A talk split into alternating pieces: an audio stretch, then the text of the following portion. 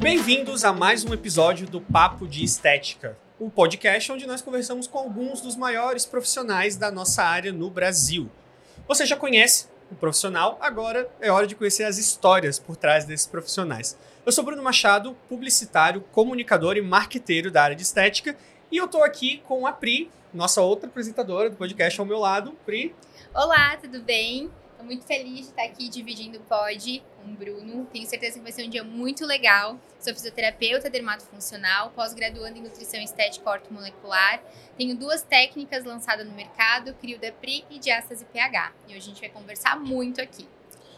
E lembrando que nós estamos gravando essa temporada inteira no São Paulo Expo, aqui na 29 edição do Estetica, no stand da Ibramed, nosso parceiro que trouxe a nossa estrutura para cá. Queria começar agradecendo a Ibramed, né, a fábrica Ibramed com mais de 30 anos de mercado, reconhecida nacional e internacionalmente. Deixa aqui em nome do Papo de Estética o muito obrigado à Ibramed e agradecer também a Rental Med, né, revendedora de equipamentos que tem também trabalha com cursos com locação de equipamentos, com assistência técnica e muito mais. Muito obrigado também à Rental Med.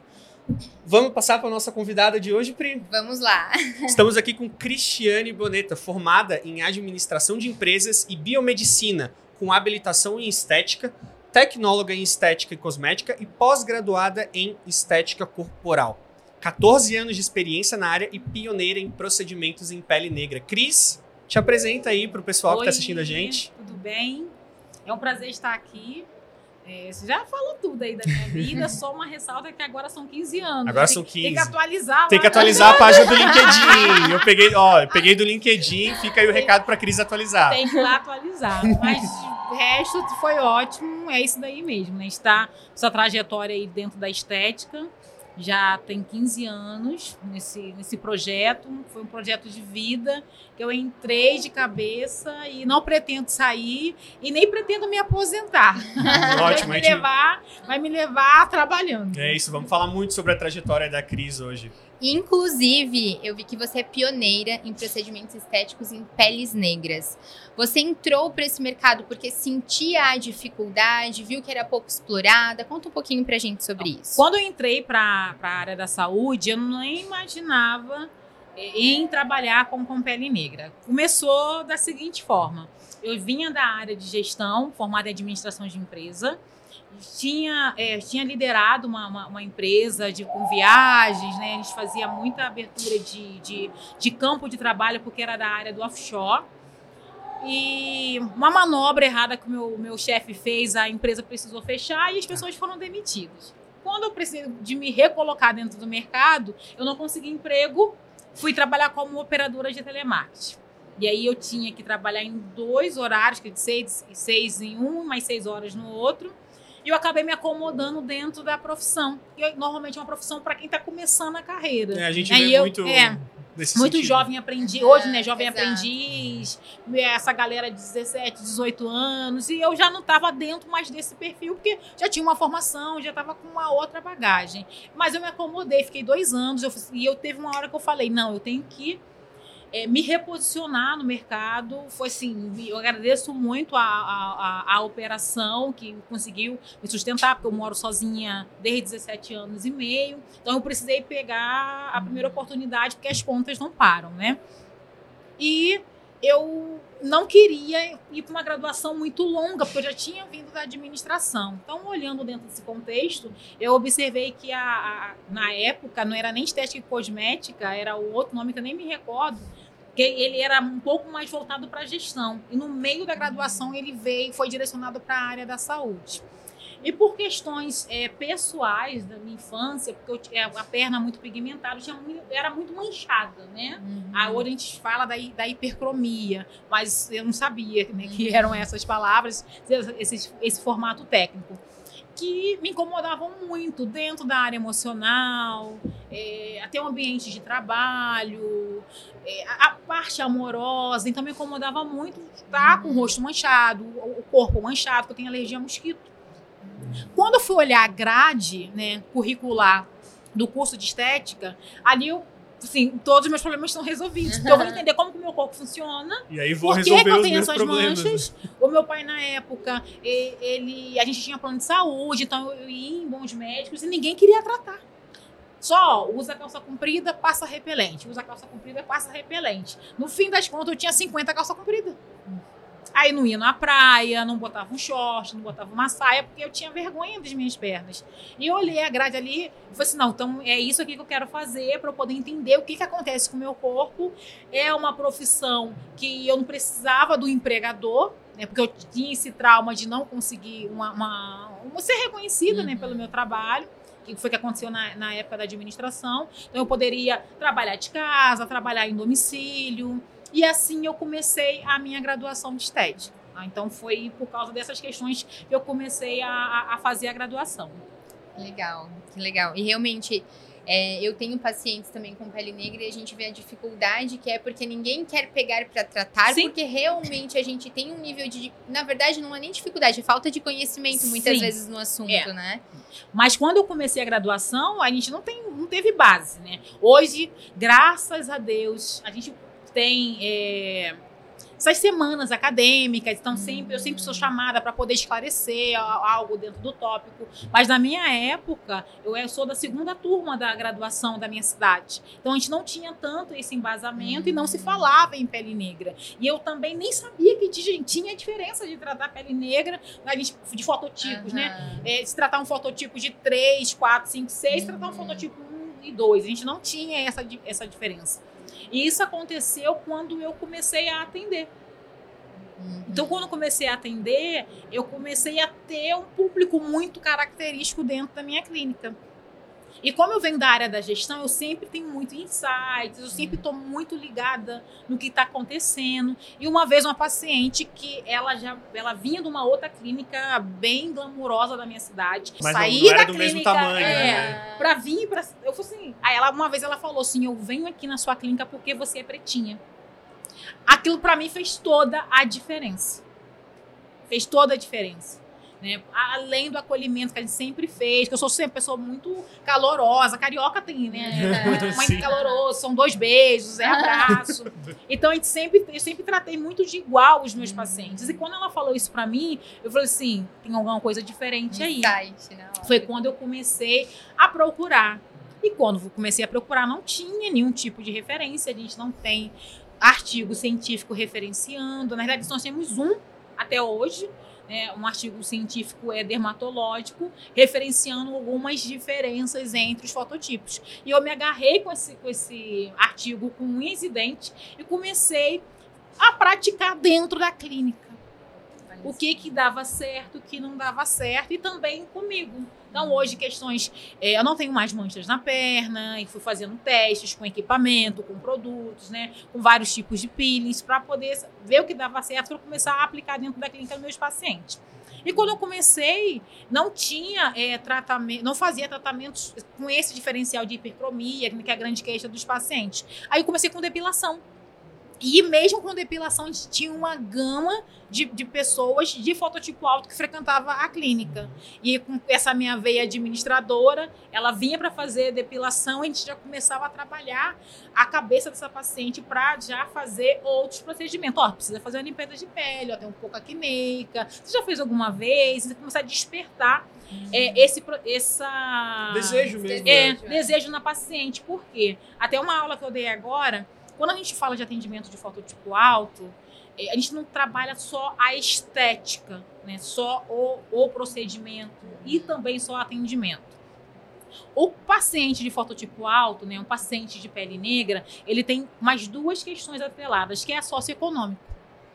Então a galera que vai, que procura é, atendimentos, né, é uma pessoa que não nunca teve, pelo menos o pessoal de 35, 40 anos hoje, né, então na época que estava com 10, 11 anos, né, nunca teve essa questão de, ah, eu vou para um salão fazer unha, eu vou fazer meu cabelo. Então, uma- a irmã mais velha que faz o cabelo da irmã mais nova, então nunca teve essa experiência de ir no salão, né, de fazer o cabelo, de fazer a unha, de fazer uma limpeza de pele sequer ter sabe? ouvido Essa em questão falar, de, de né? autocuidado como um todo. Isso. né? Não é um hábito, né? Não. E aí, quando ela vai para a clínica, né, a, a pessoal, de- a- essa, essa geração que procura a clínica agora é o pessoal que está no melhor emprego ou recebeu uma promoção.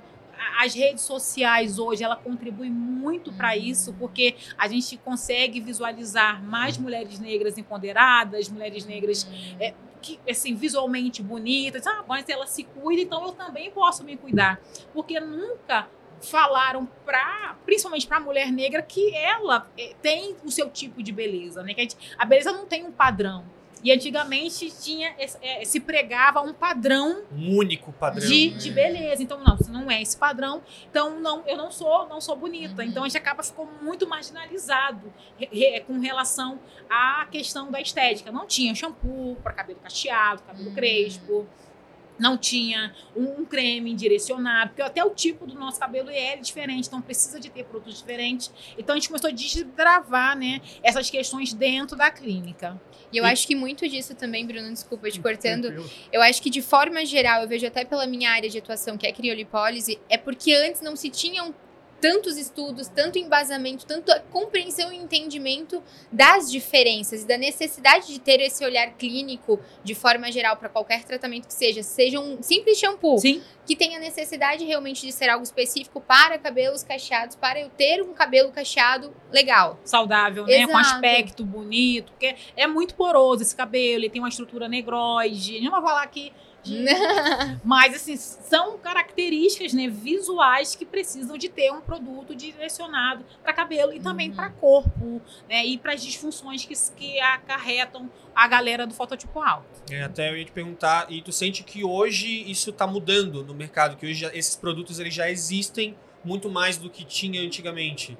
Hoje eu vejo as marcas, né? é, Marcas circulares, né? Uhum. que a gente vê na televisão, propaganda, o que a gente vê? Hoje a gente vê a pessoa negra em comercial, muito mais atores negros, né, fazendo um papel é, de, de um melhor posicionamento dentro da, da configuração ali da história da, da, da novela. Papel A de gente- destaque é, mesmo, né? A gente tem hoje empresas que só cabelo louro, né? E depois cabelo, cabelo liso e pode ser cabelo preto e liso, mas não tinha o cabelo de estrutura, né? É, é, afro para tratamento. A gente vê hoje essas marcas lançando é, produtos, né, essas marcas elitizadas circulares e também é, pequenos empreendedores, inclusive, lançando suas marcas e se colocando no mercado para poder atender esse, esse tipo de público. E Isso faz toda a diferença para as pessoas, né? Faz muita diferença.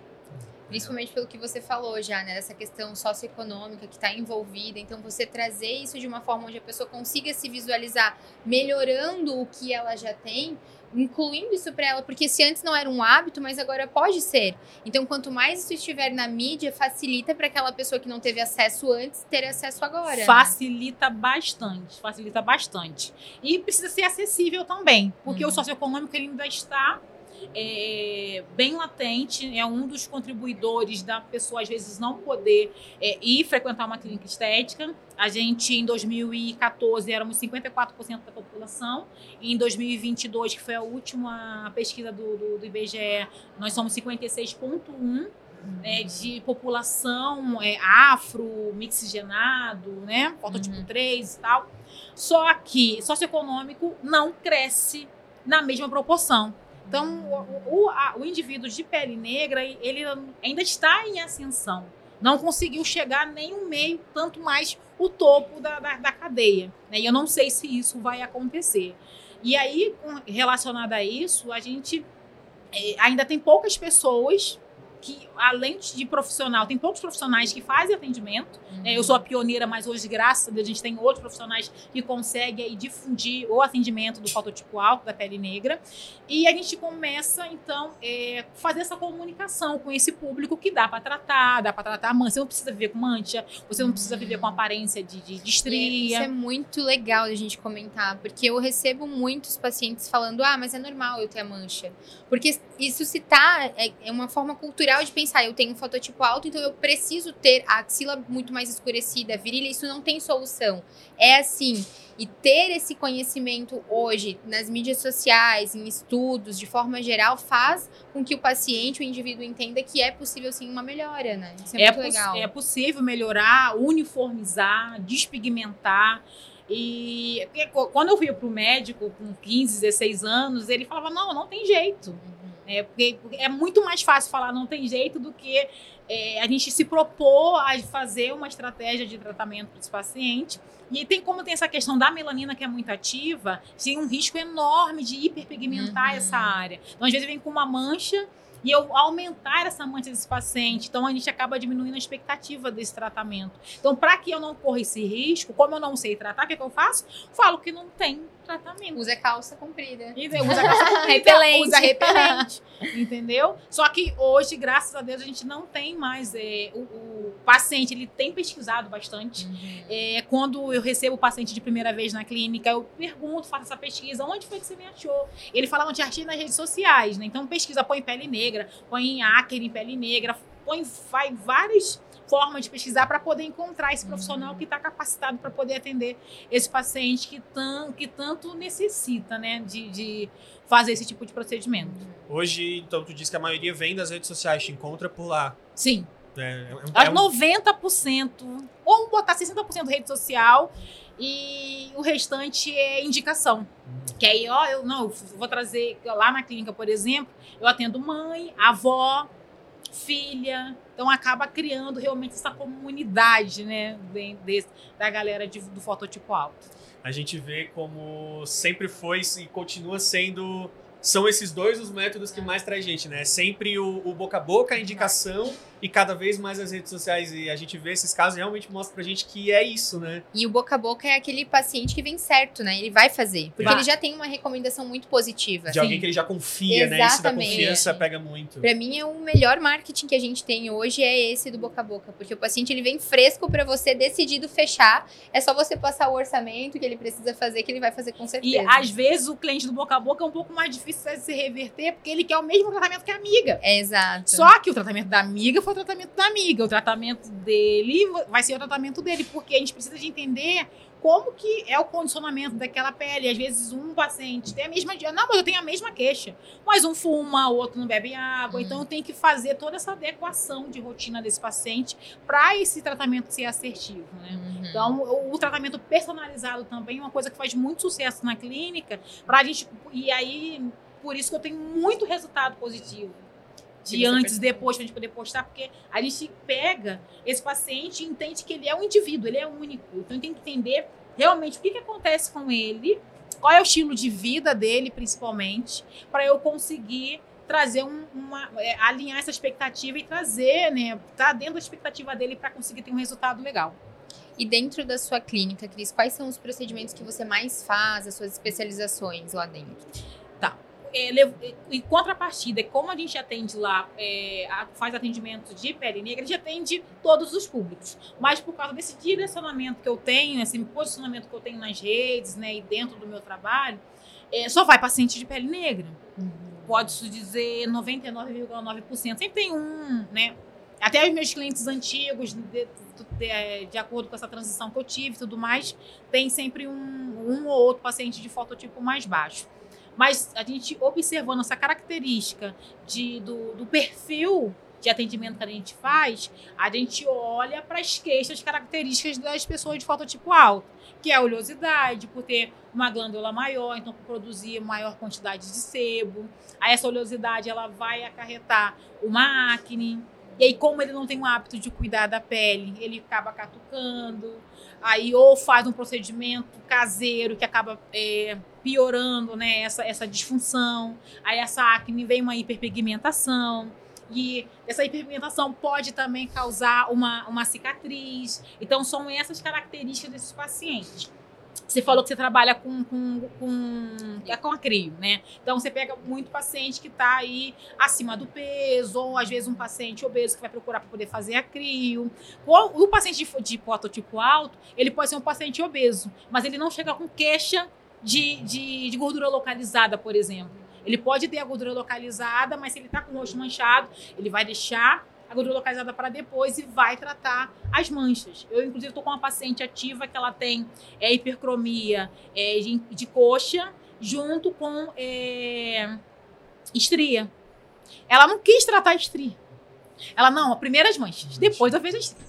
É algo que incomoda mais. Incomoda mais. Bastante. E falando até da, da, tua clínica, né, o teu espaço, que hoje tem um teu espaço, o espaço Cris Boneta, né, no Rio de Janeiro, né, isso. a sede do Rio de Janeiro. É. E tem as filiais em São Paulo e em Salvador, é isso? Não é que é uma filial. Eu tenho braços de atendimento, então eu me desloco para poder atender Ah, em outro, outros estados. Então a gente tem a base, que é no Rio, onde que é a minha clínica constituída. E eu atendo é, uma vez por semana, uma vez por mês em Salvador e uma vez a duas vezes por mês em São Paulo. Para a gente conseguir aí atender essa demanda, porque muitas pacientes querem fazer o tratamento comigo, mas não conseguem se deslocar. Então a gente monta grupos de atendimento dentro dessas regiões para poder fazer o atendimento desses pacientes. Mas como é que, como é que foi esse começo do, do, do teu espaço, assim, de vou abrir a minha clínica, co- como é que era no começo? Porque a gente ouve muita história, né? Eu acredito que até a da Pri também tenha, tenha sido assim, de que começa num espacinho pequenininho, às vezes num, num quartinho dentro de casa, a gente ouviu história de- dentro de garagem. É. Como, é, como é que foi a tua história pra Então, che- é uma chegar? longa história. Deixa eu me reposicionar aqui. Vamos lá. Então, eu fiz a faculdade de estética. O meu, como, quando eu fiz, eu não tinha esse desejo de fazer atendimento fototipótico. Eu queria entender o que estava acontecendo comigo, tá? Esse foi o meu meu primeiro passo. E logo depois, como eu falei, é, eu queria ter liberdade, né? Não ficar fixa, é, presa à entrega de currículos. Isso foi muito traumático para mim. Entendeu? Assim, ah, se eu, eu posso entregar currículo, mas se eu consi- não conseguir uma vaga, eu atendo em casa, né? Então, quando eu entrei para a faculdade, acabei fazendo amizades e eu tinha feito um, tipo um pacto com uma amiga minha. De quando terminar a faculdade, vamos comprar um carro, comprar os equipamentos, botar no carro e atender as granfinas da Zona Sul, né? Que a gente faz, tem as nossas gírias, né? E assim eu comecei. Comecei a fazer atendimentos na Barra da Tijuca, que é a Zona Oeste, é um bairro bem elitizado. Eu fazia atendimento dessas pacientes de que a gente chama de home care, tá? No, eu, eu sempre eu moro num, morava num bairro né, legal, era inclusive na rua da minha faculdade, e tinha aca- aca- acabado de abrir uma clínica de depilação. A clínica de depilação, a cera estava no auge na época. E como eu era bem relacionada no bairro, uma amiga falou assim: Cris, tem uma clínica ali que abriu e tinha uma esteticista, ela saiu e a menina tá procurando uma outra esteticista. Aí eu fui lá, montei um portfólio, não tinha, não tinha atendido quase ninguém, só domicílio corporal. E aí falei com ela que eu sabia fazer isso, sabia fazer aquilo. E ela falou assim: não, então ela me sublocou a sala.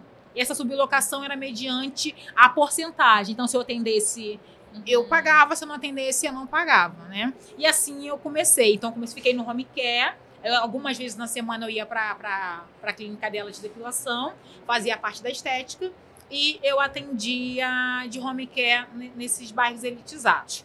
Um ano depois, eu fiquei bem conhecida na região e numa esquina próxima, né, da, da onde eu atendia, uma esteticista saía do salão para abrir o espaço dela próprio e o proprietário dali me convidou para assumir, né, a parte da estética dali, com a porta aberta para o público, eu poderia colocar meu nome, eu fiquei assim, muito desesperada.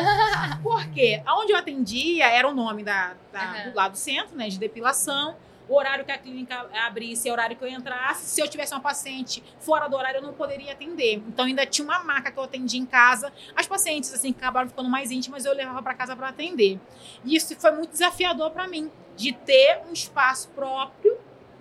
E eu fiquei pensando, gente, se não entrar paciente, como é que eu vou pagar o aluguel?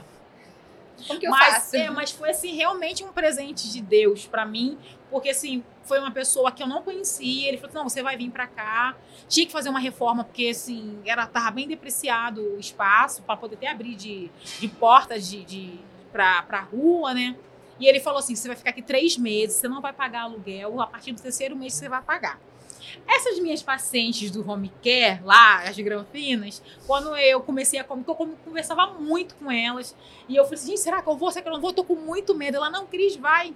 E elas começaram a adiantar o- os tratamentos, os pacotes. A gente falava na época de pacote, né? Eu tenho pavor dessa Aham. palavra, mas na época eram os pacotes, 10 sessões. Aham. Elas começaram a adiantar.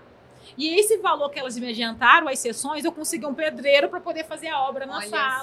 só. E eu entrei. Então, no início, eu acabava pegando dinheiro dos home cash para poder ajudar no aluguel até eu conseguir me consolidar.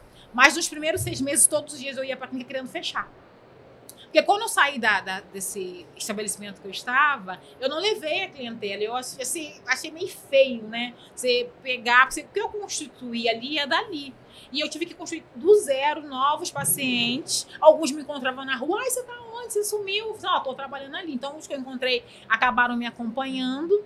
E a gente começou, na época, a panfletar. Como era na rua da faculdade, fiz panfleto, tipo, na, na porta da faculdade, panfletando depilação. Porque aí é uma porta de entrada, né? Um, é um valor bem acessível. Foi quando a gente começou a ter os primeiros pacientes na clínica. Mas foi assim, todos os dias eu ia pra lá querendo fechar o espaço de bonita. Nossa, mas que legal, né? O, o bom disso da, da depilação, de sair pra fazer a depilação, é que a gente vê que é um, é um, do- um doce, não um procedimento mais buscado, né? Sim. Então acaba Uhum. sendo uma forma de atrair gente. Pena aquela que tu já tinha comentado, né? De tu traz a pessoa com a depilação, mas aí, uma vez com a, com a cliente ali, tem toda uma.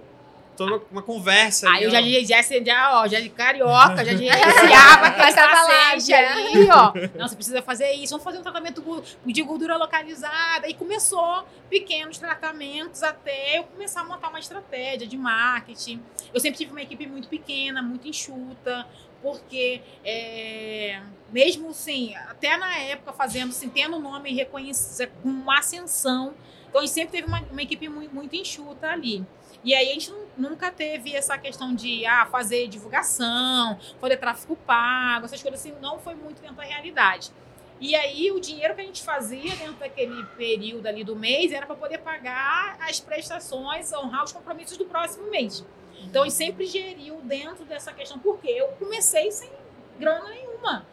As minhas pacientes anteriores que, não, que eles estão aqui para você poder começar seu, seu empreendimento. E eu fiquei ainda por muito tempo atendendo na clínica e fazendo os home care, porque era a minha garantia se alguma coisa é, não desse certo financeiramente na clínica, de honrar algum compromisso financeiro, eu ainda tinha os home cares. E eu fiquei até a pandemia atendendo de home care. Sério. Até recente, então. Até recente eu fiquei atendendo home care. Quando eu Mas por comecei, apego. Não por a- algumas assim, são sim, meu xodó. Inclusive, eu estou retornando para atender uma, que foi essa que foi uma que mais me ajudou, porque o pai, a, a, a mãe dessa minha paciente, ela faleceu, ela nem mora mais no Brasil. Mas a mãe dela faleceu há pouco tempo, ela teve que voltar para o Brasil para poder fazer todo esse gerenciamento, porque o pai dela ainda é vivo. E ele tem problemas de saúde, também tem 83 anos, e ele vai precisar de fazer drenagem. E ela falou assim: Cris, eu sei que você não faz mais drenagem. Ela falou, Ah, mas eu Mas- preciso muito de você, pelo menos uma vez na semana, para você cuidar do meu pai. Porque ela voltou para pro, pro, pai, pro país onde ela está morando. E aí, até ela arrumar alguém de confiança, é ruim. é. Eu atendo já há mais de, de, de 15 anos. Antes de eu ter clínica, eu atendia essa Uhum. minha paciente, né? E aí eu falei assim, não, eu vou abrir uma exceção, sim, para poder atender, porque não é, assim, para mim estética não é só dinheiro. Uhum. É todo essa, esse, esse- Cuidado, né? é- é esse cuidado, é, inclusive o reconhecimento dela ter me ajudado bastante. Porque ela tem confiança em É, você, e ela tem né? confiança em mim. E eu acho que, assim, não, eu não vou, assim, eu- dentro da, da rotina que eu tenho hoje, eu consigo sim encaixar né, no- é, esse atendimento para Uhum. atender. E a humanização também, que não é só grana. Eu falei assim, não, dá sim, uma vez por semana eu vou lá e atendo seu pai. E ela fica tranquila no, no país onde ela, ela está. Uma retribuição, É, que o né? pai dela tá sendo bem cuidado. Eu sou muito grata. E quando a gente fala de gratidão, não é só você ficar falando gratidão da boca pra fora. Você tem que agir, praticar a Aham. gratidão, né? Faz toda a diferença, É. além do que só falar, Sim, né? Eu fiquei curioso com, com uma questão que você falou que não faz mais drenagem. Por quê? Que eu não faço mais drenagem, porque eu não atendo mais procedimentos corporais. Não é meu foco de atendimento, Ah, tá? Porque tendo a demanda da pele negra, não é muito característico fazer o atendimento corporal. São mais as questões que eu falei, tá. hipercromia, Quando eu faço corporal, vamos supor, uma mancha na perna, uma Uhum. mancha na coxa, mas não assim, tratar a gordura localizada, estrias, né, que é, demanda. Para inclusive para outras clínicas, eu não tenho essa demanda na minha clínica. E hoje o que, que a gente vê? É, é, eu sou especialista em pele negra, então a pele negra tem outras demandas para tratar. Quando a gente fica doente, a gente não vai num local, no médico que atende, no clínico geral. Se você tá com dor no braço, você vai no ortopedista, uhum. você não vai no uhum. clínico geral. Né? Alguns planos de saúde, uhum. passa no clínico para depois para ortopedista. Sim. Mas você sabe que alguém específico, especialista naquilo que da, na, na queixa que você tem, vai ter muito mais, ser muito mais assertivo em, em diluir né, essa questão do que alguém que cuida de tudo. Então eu tive que fazer uma escolha. E a minha escolha começou na depilação porque a gente foi crescendo na clínica e aí eu fui fazendo algumas reformas, fui melhorando o aspecto da clínica até colocar um piso vinílico e o piso vinílico não combina com depilação a cera, porque a gente tem que lavar o chão todos os dias, tem que ter um chão lavável. E na época eu contratei um consultor, foi quando eu comecei a fazer é, faculdade de biomedicina, e ele falou para mim, olha, não tem problema nenhum você continuar fazendo depilação, mas você vai ter que re, re, reformar a sua clínica, porque esse piso não pode, né? Você tá fazendo faculdade de biomedicina, você já tranca a sua faculdade, que não tem é, não tem coerência. Uma pessoa que está fazendo faculdade de biomedicina continuar fazendo depilação a cera. Né? Uhum. Não, não, é o, o, não é mais o público-alvo de uma meta que você quer uhum. alcançar. Foi quando eu comecei, primeiro eu tive que abdicar da depilação e começar a focar em outros tipos de tratamento. Foi onde a gente focou mesmo na, na pele negra, né? Ó, mais é facial. Aparece pessoas minhas pacientes, ah, que você não faz corporal? Eu faço. Mas a gente não é isso que a gente vincula na, na, nas divulga, redes, né? né? E aí foi minha primeira abdicação, foi parar de fazer a, a depilação e começar a focar nos tratamentos para fototipo alto. E depois, observando toda essa rotina, eu assim, não, a gente não tem porquê eu fazer uma divulgação de gordura localizada, porque não é, porque eu quero ser reconhecida como uhum. alguém que dilui né, essas questões de pele negra, então gente, aí depois nós abdicamos também de tratar a parte corporal. Mas sempre aparece alguém que a gente faz, né? Porque já tá ali meio, tá fazendo facial, a gente faz corporal também. E esse foco que ela traz, que você trouxe, é legal porque isso te torna cada vez mais autoridade naquele assunto que você fala nas suas redes sociais. Né? Então, não que você não possa tratar, mas Sim. você tem um foco maior em uma questão e isso te traz uma autoridade constantemente para aquilo. É, e Sim. é a pessoa, a prioridade que as pessoas vão procurar quando precisam daquilo que você faz, né? É, aí a gente teve, teve que abrir mão de, de algumas coisas. Né? E na, a vida é isso, né? A gente não pode abraçar tudo. Então a gente tem que focar, eu quero isso, então eu quero pele negra, então a gente eu faço desenvolvimento de protocolos, é, de dermocosmético, de equipamentos para então, quando alguma empresa, ah, eu quero lançar esse equipamento e ele vai atender fototipo alto. Então, pensa logo em quem? Na Cris. Nós vamos chamar a Cris para cá, vem aqui na nossa fábrica, te quer te apresentar ó, isso aqui, o que, que você acha? Ó, nesse, nesse, nesse, nesse parâmetro não tá legal, vamos ter que diminuir, é assim que funciona. E assim a gente vai desenvolvendo cada vez mais uma estética acessível para atendimentos de, de, de fototipos altos de pele negra. A, a mulher é de negócios, é. né? A mulher é, é, é, do work aqui, ó. Eu tava vendo que, além da estética, você também tem especializações em gerenciamento de conflitos, reposicionamento de marcas e é uma multiplicadora de mulheres poderosas. Conta pra gente um pouquinho mais sobre isso. Então, quando você atende é, um paciente de pele negra, ele vem com várias demandas, não somente a disfunção. Uhum. Então, ele vem com muitas questões psicológicas. Então a gente tem que trabalhar todo o acolhimento desse paciente, além de tratar a disfunção. E em alguns casos, ele não tem disfunção. São só questões psicológicas. Então, o acolhimento está totalmente voltado para o atendimento. Às vezes, tem muito, muito profissional que ele é muito top em atendimento A, B ou C, mas ele não sabe acolher. E aí, às vezes, esse, esse cliente ele acaba não indo porque ele é, prefere estar é, tá com a cabeça boa, né? Eu, inclusive, meu último, eu tô com uma, uma paciente que assim, ah, eu fui na fulana, mas nossa mãe, ela me arrasava, eu tô indo lá para poder se, me curar emocionalmente e também meu tratamento, fazer meu tratamento estético, só que não tá rolando, eu tô ficando pior do que eu entrei. Então, dentro disso, até por ter uma veia empreendedora, eu comecei a abrir outros campos de negócio dentro da estética, que é formar outras mulheres de como ela vai atender. Não só é, a questão, a disfunção, mas como você vai receber esse paciente, né? Porque assim, um paciente, um exemplo, você é loura. Você não vai procurar um salão afro para fazer suas mechas. E eu não vou procurar um salão especializado em louro para fazer meu, meus cachos, né? Então, e quando eu entro nessa entro nesse local, como que é o atendimento? Como que eu sou tratada? Né? Como que vai ser o acolhimento? Então, a gente faço esse gerenciamento de profissionais, porque quando a gente faz atendimento, não é só o operacional. Não é só, olha, deita, passo creme, tiro, esfolio, não é só isso. Eu tenho que saber como gerir, como que eu vou me comportar, como eu vou me posicionar, como que eu vou falar, o que é legal falar, o que não é, né? O que, que vai afetar esse paciente. A, e assim, a de, demandas que esse paciente vai trazer, entender que não é uma frescura, né? Então, sim, a gente faz, trabalha com esse gerenciamento. Então, eu comecei a formar outras é, outros profissionais que querem atender não somente é, fototipo alto, mas saber como que vai saber lidar. Né? Às vezes tem uma, uma, cliente, uma profissional, ai, eu sei fazer um bom tratamento, mas eu tenho dificuldade de é, explicar para o meu paciente que ele precisa de utilizar um home care. E como é que você vai fazer um tratamento?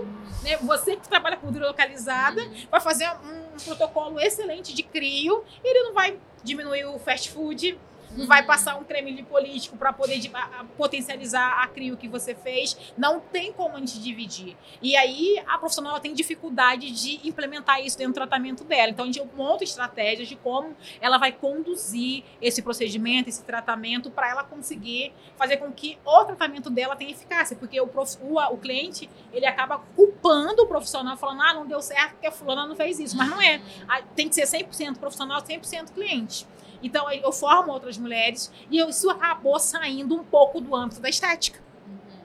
Porque, assim, por se tornar autoridade dentro das redes, e aí a, a, as meninas que me acompanham, ah, Cris, mas é só para estética, eu tenho um negócio de bijuteria. Você não me ensina a como me posicionar, como me importar. Então, eu acabei criando um perfil, tenho alguns encontros de mulheres, e é, o nome é Mulheres de Negócio. Eles têm encontros é, presenciais de três em três meses, onde gente traz esse empoderamento, fazer com que essa mulher ela pode ter um negócio próprio dela, porque parece quando eu sou empreendedora, parece assim que é fazendo bico, né? Tem outra gíria do Rio, fazendo bico. E não é, é o seu negócio, é o seu CNPJ. E tem mulheres, inclusive, que têm medo de criar um CNPJ para tirar uma nota fiscal, de pagar um imposto. E isso não é um, um, um bicho de sete cabeças, não é um, não é um bicho papão, na realidade. Uhum. Né? Quanto mais. É, ela se profissionaliza, quanto mais ela se posiciona, ela tem que criar regras para o negócio dela e não ter medo né, de, de receber uma fiscalização na clínica dela né, ou no negócio dela, de fazer um padrão de atendimento, de treinar.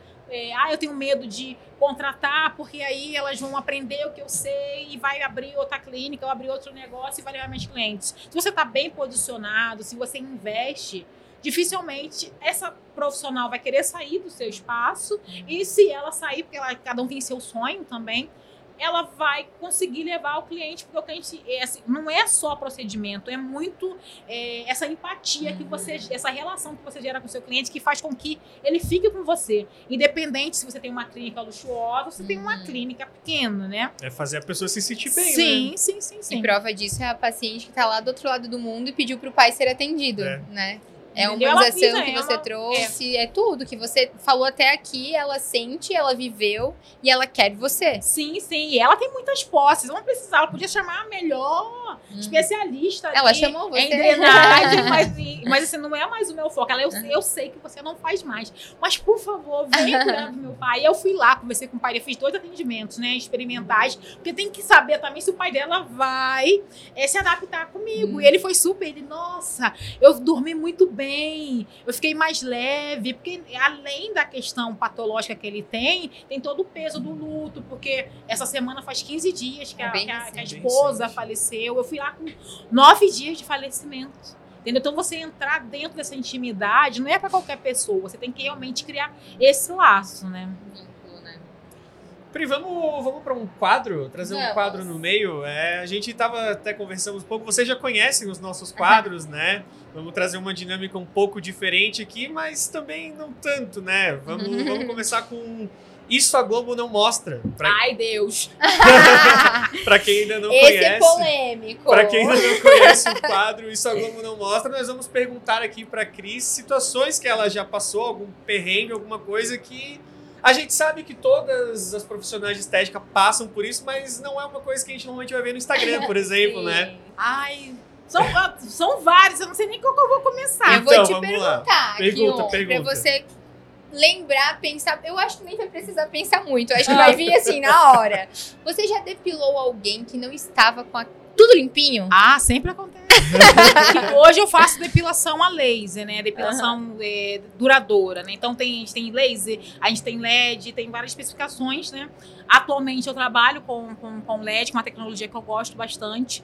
Mas desde a cera, a gente tem aí uns percalços. Tem alguma história específica pra compartilhar? ah, é com bem pessoal? pesado. Acho que não dá pra compartilhar. Alguma talvez um pouco menos pesada. Então. Ai.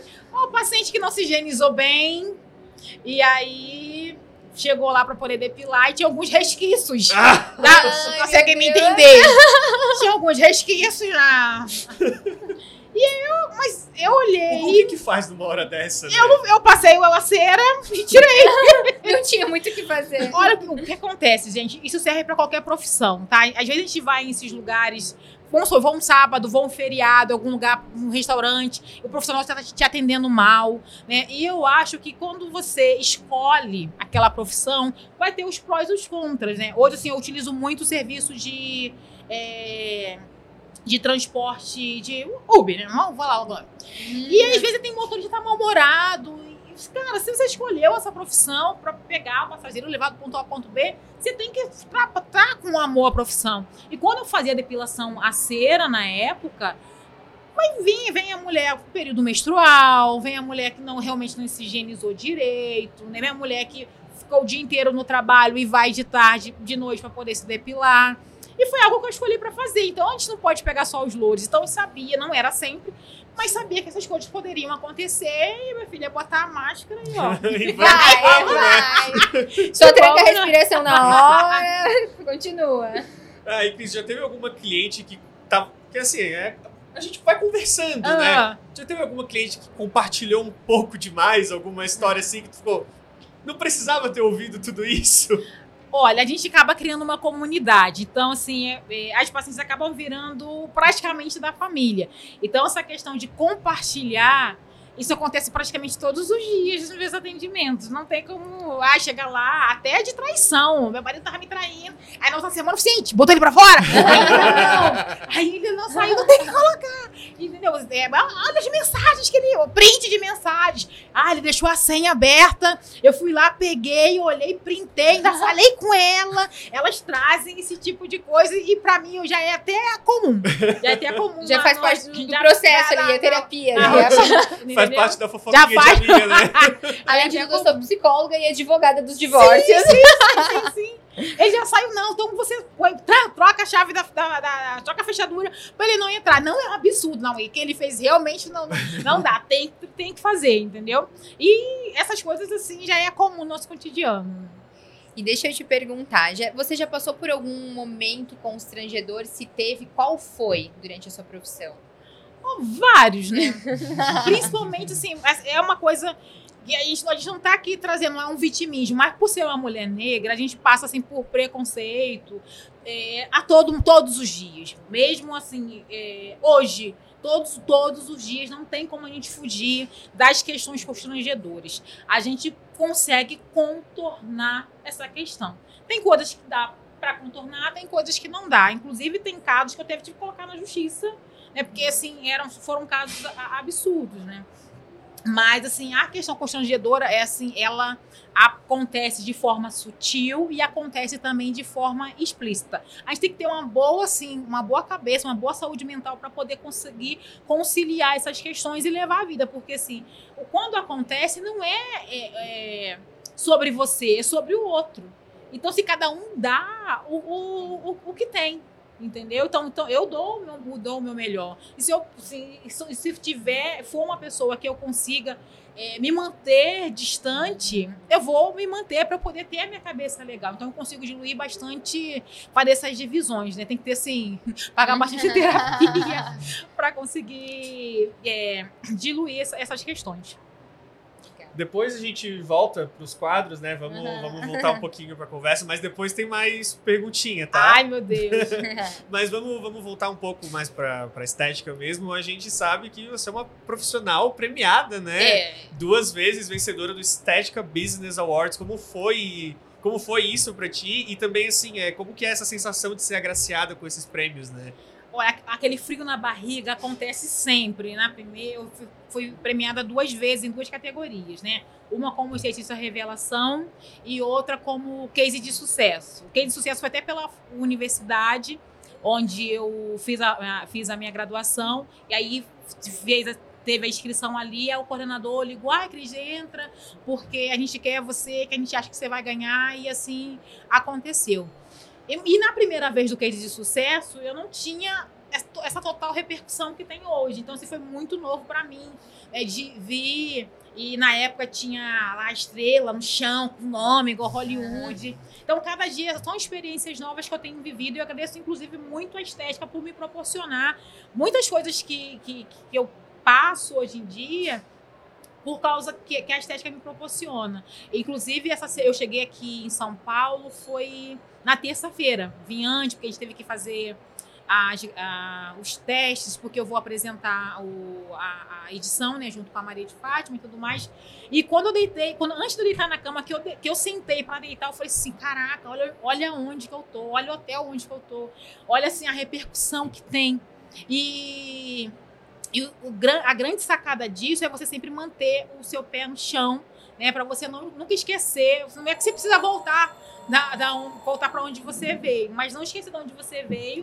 E essas pessoas são todas iguais, né? Então acho que essa é a grande diferença aí de você dessa, desse- dessa caminhada. E eu fiquei sabendo que recentemente você esteve com alguns amigos. O Bruno que me fofocou aqui, É, tá? ai, É que eu acompanho o É. Instagram de todos vocês, Meu né? Deus, então, não dorme, né? O Bruno é um fofoqueiro aqui do nosso encontro. E ele falou que você esteve com a Lilian, que inclusive já esteve aqui com a gente também, e com o Fabrício. E a gente quer saber o que, que rolou aí, se você tem algo pra nos contar. vai vir alguma A gente- parceria, algum Não projeto? posso falar. Então vem. Então Então, vem. então é porque vem alguma coisa aí. A Lilian é uma grande amiga, além de amiga, uma grande parceira da estética. A gente fala até que a gente é minha marida, né?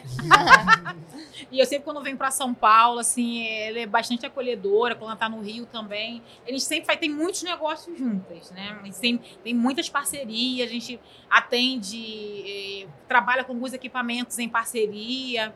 E a gente tem agora o doutor Fabrício, né? Que ele é um, é um nutrólogo bem reconhecido aqui em São Paulo. E a gente foi lá para poder realmente expandir, porque ele tem interesse em agregar essa questão estética dentro do negócio dele, né? Que é a, a parte de nutrólogo, mas também tem várias é, especialidades dentro da clínica dele. E a gente está montando algumas coisas aí, e aí tem que aguardar um pouco, porque realmente eu não posso Ó. falar. Vem aí. Bem, bem sim. Vem aí, já fica aqui a dica pra seguir os três, né? É verdade. É, e para além dessa possível parceria, desse vem aí, o que mais que vem aí na tua carreira? Ou algum projeto, alguma coisa nova que vai acontecer que pode compartilhar com a gente, dar um spoiler pro pessoal aí. Ó, eu vou falar uma gíria carioquês. Cada mergulho é um flash, né? Porque, assim, é, eu não tenho rotina. Então, cada hora, cada WhatsApp, mensagem que eu recebo é uma novidade, é uma coisa totalmente diferente. Quando eu me formei, como eu disse, a- a- a- o meu plano era de atender em home care. Aí, de home care, eu acabei montando uma clínica. né? Então, sou dona de um negócio nesse outro negócio. E aí, eu estava muito satisfeita atendendo meus pacientes, atend- trabalhando lá de domingo a domingo, hora para abrir, sem hora para poder fechar. Estava muito satisfeita com isso. Quando veio meu primeiro convite para palestrar num palco. E aí você pensa que muitos profissionais que almejam né, é, diversificar os seus, a sua forma de trabalhar com estética. E hoje eu acho que eu atendo em todos os âmbitos dentro da área da saúde. Porque faço atendimento operacional, trabalho com desenvolvimento de tecnologias, sendo dermocosmético ou equipamento. Tenho, dou aulas, então em, em cursos, dou aulas em universidade, pós-graduação. É, a gente trabalha aí com. Vocês estão querendo saber o que, que, vai ter de novidade, eu não posso falar. A gente trabalha com muito é, segredo industrial, né? Então tem muita coisa para poder acontecer, que vai acontecer daqui seis meses, vai acontecer daqui um ano. Então, acho que eu não sei se tem mais coisa para poder ser ampliada. Agora, recentemente, é, você mestre de cerimônia, oh. né? Junto com a Maria de Fátima. Legal. Então, se do palco principal, subir o palco principal e apresentar um congresso, né? Junto com, com, com a Maria de Fátima. Ao operacional, eu acho que eu tô nos, nos dois extremos, né? Eu acho que mais coisas para acontecer, eu, não, eu acredito que não tenha, né? Não sei. E olhando lá atrás, você se imaginava chegar aqui hoje? Nunca na minha vida. É até contar. Eu falei que eu trabalhava com telemarketing, né? E aí eu trabalhava em dois, um de manhã, um de tarde, só que era muito cansativo, que era da 8 da manhã até as 21 horas. Então eu chegava em casa muito tarde.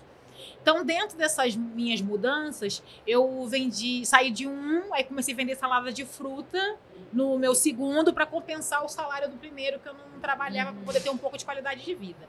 Quando eu optei para ir para estética, eu saí desse, desse meio da tarde e comecei a trabalhar de madrugada para poder fazer a faculdade na parte da manhã, porque era mais barato, né? Porque não tinha que pagar aluguel, me manter, ainda mais faculdade. Então eu pegava no trabalho meia-noite às seis, aí eu chegava em casa às sete, a minha aula era de oito até meio de vinte. Seis meses depois eu consegui um estágio na Zona Sul, e aí eu pegava no estágio de três às vinte e uma horas. Então eu não ia para casa. Eu ficava nessa, nessa, nessa rotatividade. Não dormia?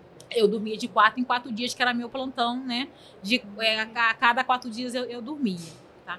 Com isso, quando como eu chegava. É, como, é, como é que gente, aguenta, uh-huh. gente? Ah, gente, muito Red Bull. Aí, na época, eu pegava muito ônibus, aí às vezes eu passava do ponto. aí a gente pegava um pouquinho voltar. no ônibus. Nossa. Onde eu parava, eu dormia. Inclusive, vamos supor, se o paciente das nove cancelava, das oito cancelava, eu tinha das oito às nove para poder dormir na, na, na, clínica, dormir na maca, para poder sair às 21 e ir para o meu, ir pro meu trabalho, né? E aí, é, quando eu chegava no trabalho, eu tava, na faculdade, eu estava muito cansada. Imagina. Então, eu começava muito empolgada, eu queria sugar o máximo possível. Então, eu fazia muita pergunta nas primeiras 30 minutos. Depois, cadê a Cris Boneta? Dormindo. Aí quando terminava a aula, quando eu acordava, eu, eu perguntava, não, isso já, a gente já passou, acabou de passar, Cris. A gente acabou de passar. Eu falei assim, caraca. Com isso eu fiquei reprovada, assim, umas quatro vezes em, matérias, né, porque eu precisava realmente me dedicar ao trabalho para eu conseguir fazer, né, o, me manter na, na faculdade. Chegou um momento que eu falei assim, gente, eu tô fazendo faculdade porque eu quero mudar, de, se mudar de profissão. Então eu vou precisar realmente me dedicar. E eu era, e era trabalhava de plantão, né? Quatro por um. Se a pessoa que fosse me render não chegasse no trabalho, eu teria que ficar. E aí eu perdi a minha aula, eu tinha que ficar de seis até meio-dia. E a aula era de oito até meio-dia e vinte, eu perdi a minha aula. E com isso eu acabei meio que desanimando. Eu quis trancar a faculdade, até que entrou um grêmio acadêmico começou a fazer atividades, né, da é, a gente ia muito em asilo, atender idosos. Uhum. Aí tinha o dia da avó, dia da avó foi ontem, né? Uhum. Aí dia da avó a gente fazia ação, fazia ações na faculdade. E... Mas eu pensava que eu não fosse conseguir. Inclusive, até no último congresso que teve, uma professora minha de corporal, ela estava lá, inclusive com o Fabrício. aí, eu falei assim, eu falei para ela, assim, até Marta o nome dela, assim, Marta, fala a verdade, pode falar pro Fabrício. Você é, na, na, minha época de, de, de, escola, você imaginaria que um dia eu estaria aqui e ela? Não. Eu era Nem pensou. Era zero esquerda. Em contrapartida daquelas que sentavam na frente, que sabia responder tudo, que entregava o trabalho. Cadê Aí tinha os seminários, né, lá na frente estava na ponta. Uhum. Eu sempre tive meus information. Uhum. que, que respondia tudo na ponta da língua. Onde estão? Olha só. Onde estão, entendeu? Então, se foi. Eu, eu não, realmente, nem nos meus melhores sonhos, eu poderia me ver estando viajando para um lado, para o outro, em estados, né? Para poder difundir a, a, profissão da estética, é, compartilhar meu conhecimento com outras profissionais. Em momento algum, eu poderia é, pensar nisso.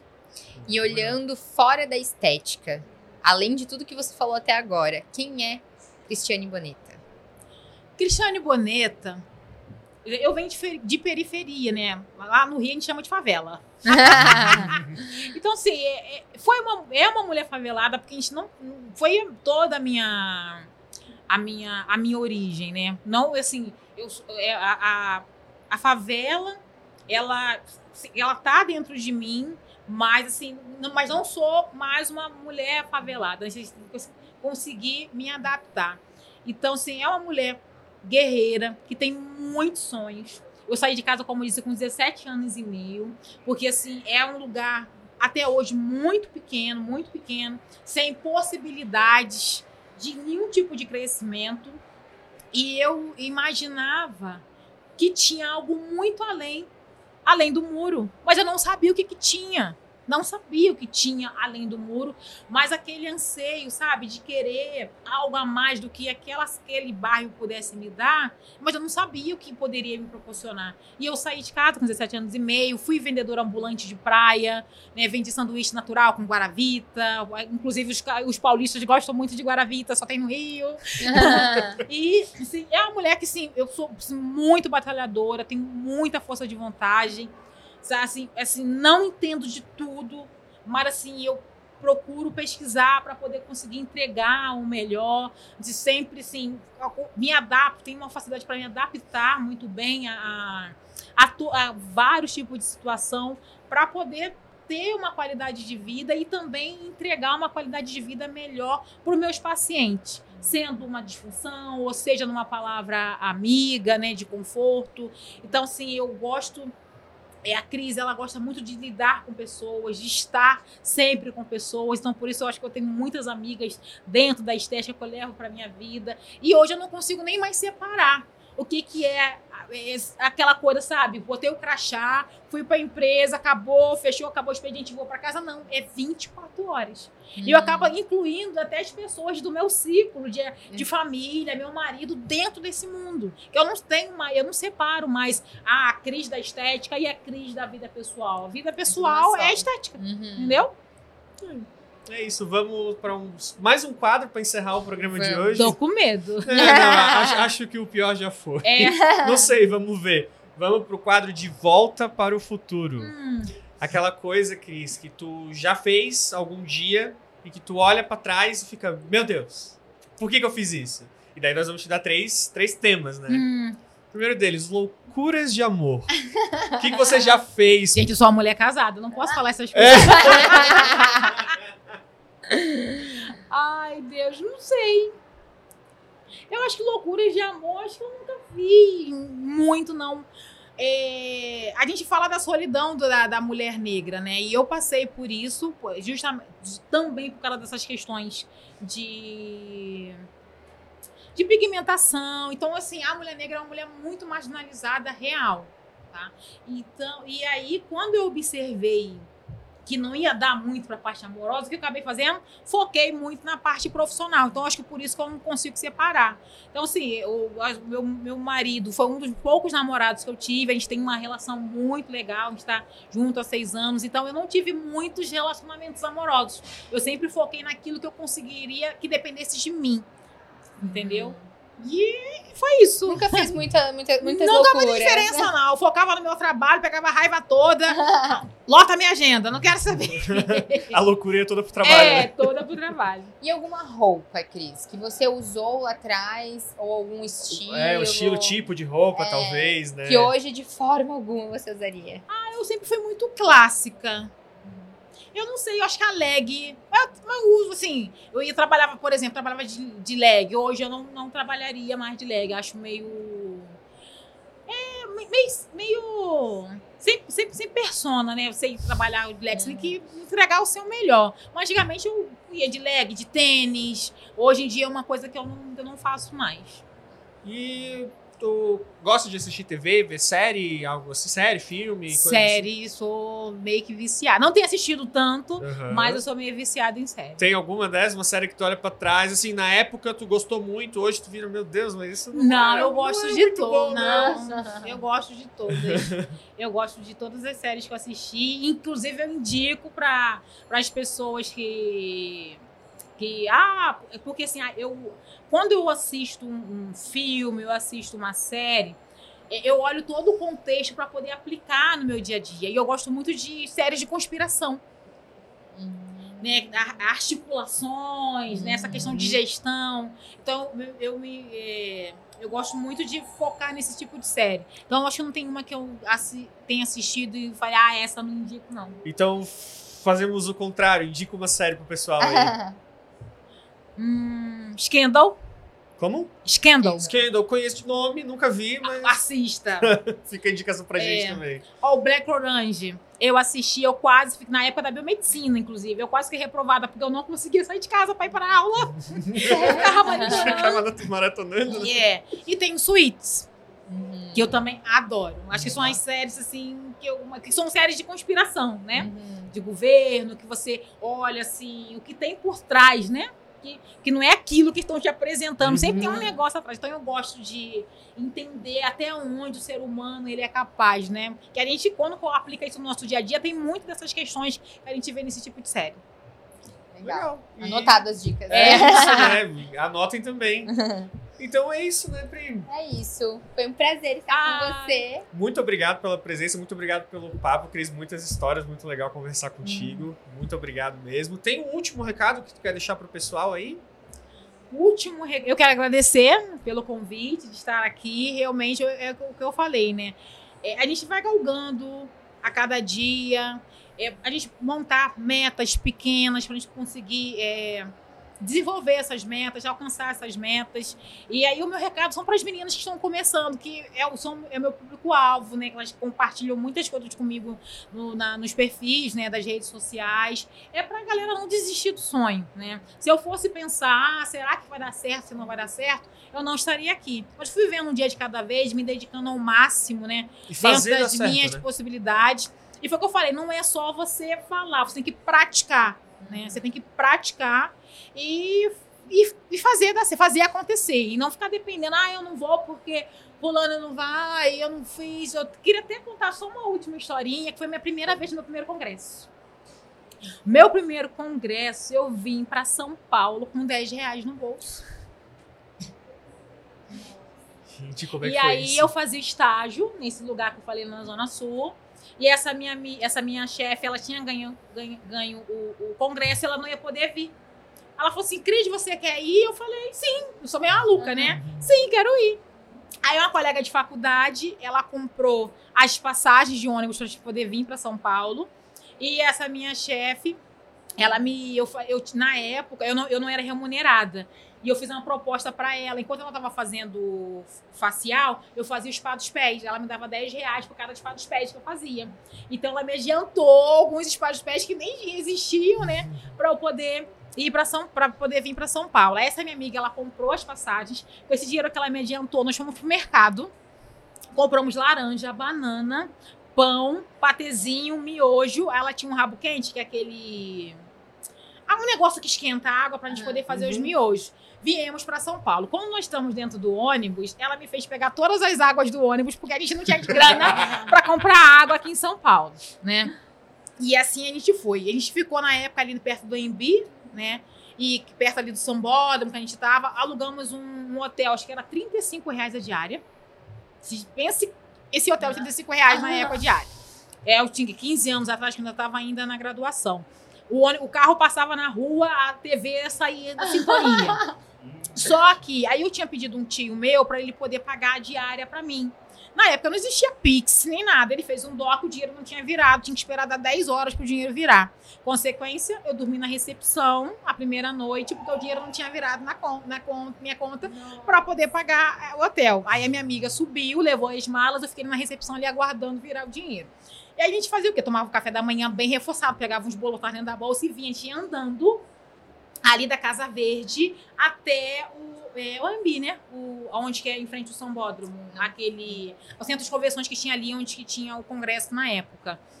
E eu peguei esse, tinha esse, esse, essa credencial dessa minha amiga e eu assisti às aulas né, dentro da plenária com, esse, com essa credencial. E se eu fosse pensar para dificuldade, ah, eu vou ter que ir andando a pé, eu peguei 7 graus. Andando né, assim, meia hora andando, eu queimei nariz, boca e as pontas do dedo de tão frio, que eram três dias de congresso.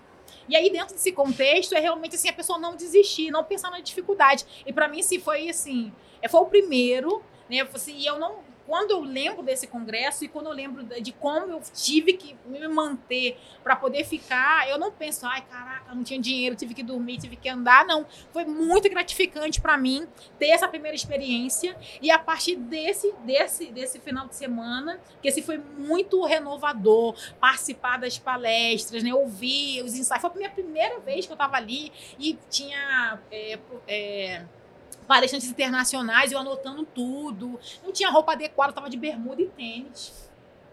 E o frio do cacete. Meu e, Deus. Nossa, mãe. Fica aí o Mas- de volta para o futuro da roupa. Essa roupa aí do primeiro Eu tenho, e, eu, e eu- engraçado que eu tirei uma foto com uma professora, com uma amiga minha, que hoje ela é professora, a gente sempre faz parâmetro. Nós temos a foto desse dia, a gente fala, né? Que é rica, é rica é, estética, rica estética, rico vírus, uma coisa que a gente fala. Que a gente mostra a gente, eu com a bermuda toda rasgada, um- eu tava com um- uma jaqueta emprestada de uma amiga minha, né, de tênis, e a gente. eu- Logo depois, a gente toda luxuosa, a gente traz sempre esse parâmetro, porque assim, às vezes a pessoa tá achando, ai, eu vou desistir, né, porque não tá dando, nada dá certo pra mim, não, não é pensar no problema, você pensar no que, que você tem para solucionar esse problema. Se você vai fazer uma ação promocional para poder ter mais clientes dentro da sua clínica, se você vai trazer, é, vai melhorar a sua forma de atendimento, vai trazer um produto top, top para poder é, fazer com que atraia mais clientes, é pensar no que você tem para solucionar. E hoje eu observo que muitas pessoas focam muito no problema. Eu tenho pavor disso, de focar no problema. Então, assim, para quem está começando ou para quem tá já está na área e está pensando em desistir, é você fazer um planejamento. O que, que eu tenho para poder resolver? Né? Essa, eu tenho esse problema. O que, eu tenho para fazer para resolver esse problema? Eu sou muito prática relacionada a isso. E é isso que as pessoas têm que fazer para poder chegar ao, ao seu auge. Né? E o auge é, é algo muito pessoal de cada um. E de todo esse cenário para o palco principal do Estética, né? Veja só. Isso aí. Legal, Muito parabéns. bom. Obrigada. Mais uma vez, Cris, em nome do Papo de Estética, muito obrigado. Muito obrigado pela sua presença. Foi um prazer. Ah, eu que conversa. agradeço. Agradecer também mais uma vez os nossos apoiadores Ibramed e Rentalmed. E fiquem ligados nos próximos episódios do Papo de Estética aí. Estamos gravando a temporada inteirinha aqui no Estética, certo? E vem mais por aí. Muito obrigado pela audiência e até o próximo. Tchau. Até a próxima, gente. Obrigada.